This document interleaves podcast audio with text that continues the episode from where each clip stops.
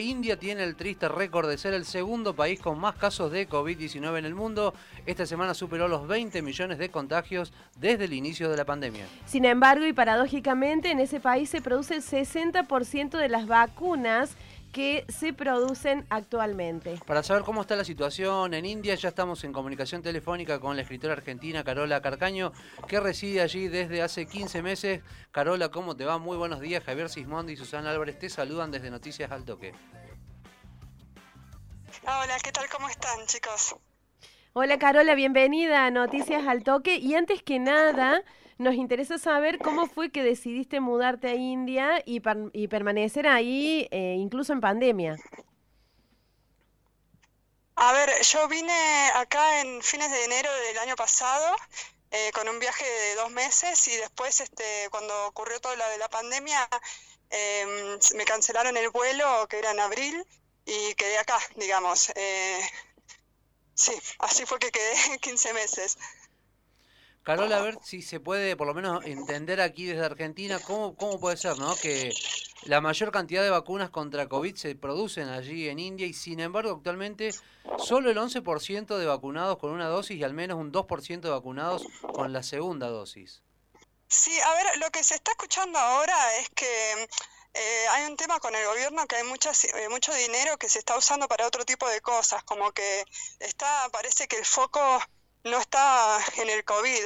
Em, yo sé que hay una aplicación donde la gente se anota y pide turnos para vacunarse y la primera dosis se ha estado dando.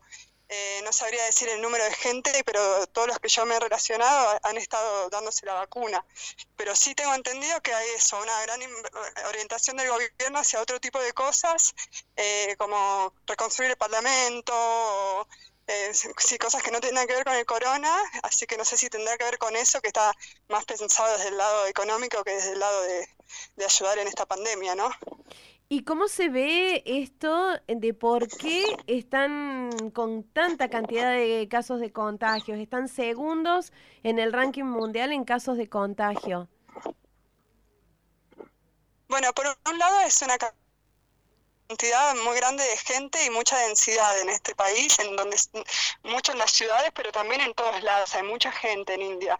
Eh, yo creo que es casi imposible de un contagio, de un grado de contagio tan alto, eh, cuando hay tanta gente, eh, cuando la higiene no es eh, el nivel que, necesite, que requiere una pandemia así, con donde hay que limpiar todo, donde se necesita como muchos grados de, higiene y de cuidado, eh, que acá no, no, no es posible con tanta gente, tanto movimiento, ¿no? Así que creo que tiene que ver con eso.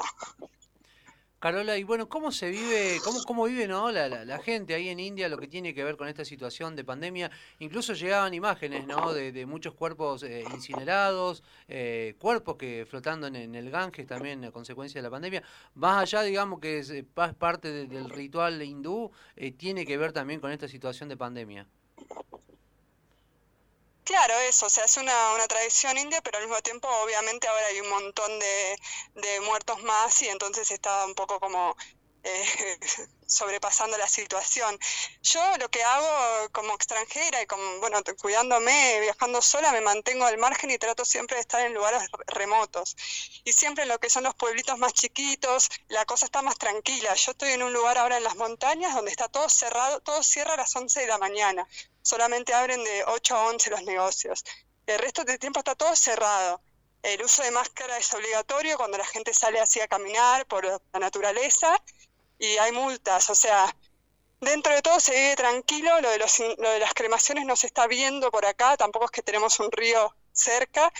Em, pero sí, en el pueblo donde yo estaba antes, sí, uno iba caminando y veía que estaban ahí cremando en el camino pero sí, o sea, no es tan choqueante acá, pero sí el nivel de contagiados es mucho más grande.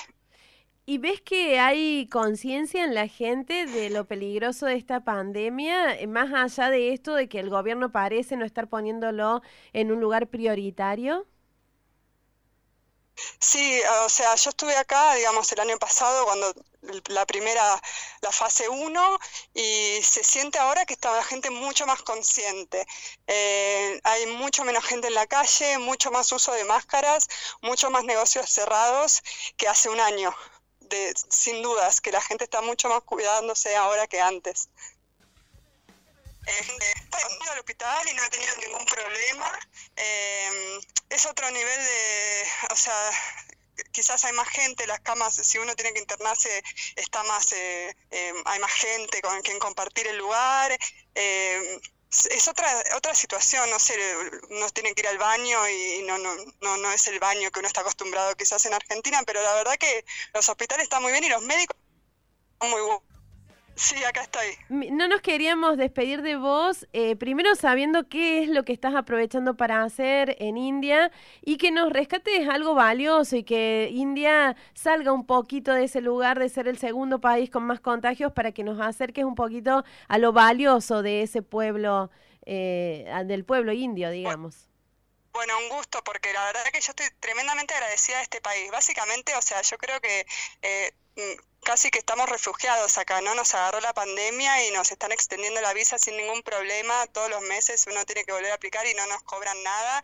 La gente es súper generosa, eh, nos recibieron re bien, están conscientes de que no, de que bueno, todos los extranjeros que están acá es una situación delicada, así que nos bajan los precios de la comida, nos bajan los precios del alojamiento. Eh, la verdad que la gente acá es increíblemente generosa. Eh, súper eh, abierta a conocer un mundo diferente. India es un subcontinente, ¿verdad?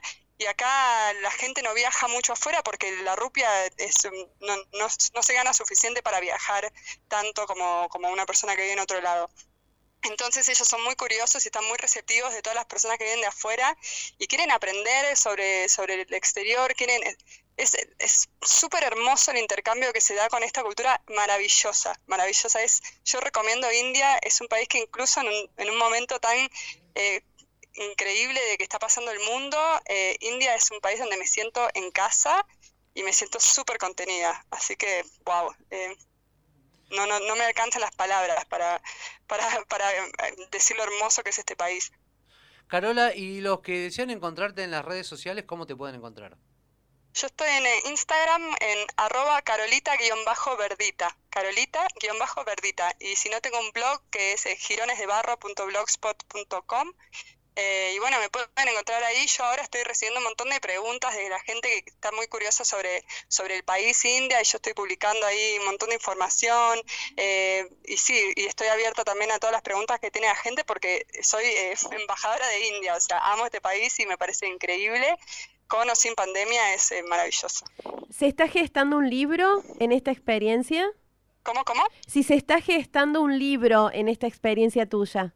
Absolutamente, absolutamente. Tengo eh, un proyecto de hacer un libro de historias y poemas y cuentos de India, de todos los lugares que he visitado, con ilustraciones de artistas indios, que he conocido un montón de pintores y eh, increíbles por acá, así que me gustaría promoverlos, porque como les digo, India tampoco sale mucho afuera, es un país como muy contenido en sí mismo, así que quiero también que el mundo conozca la esencia y la magia de este lugar, así que sin duda se viene un libro con, con dibujos y con cuentos y todo, para ver si me alcanzan las palabras para escribir este lugar que es increíble.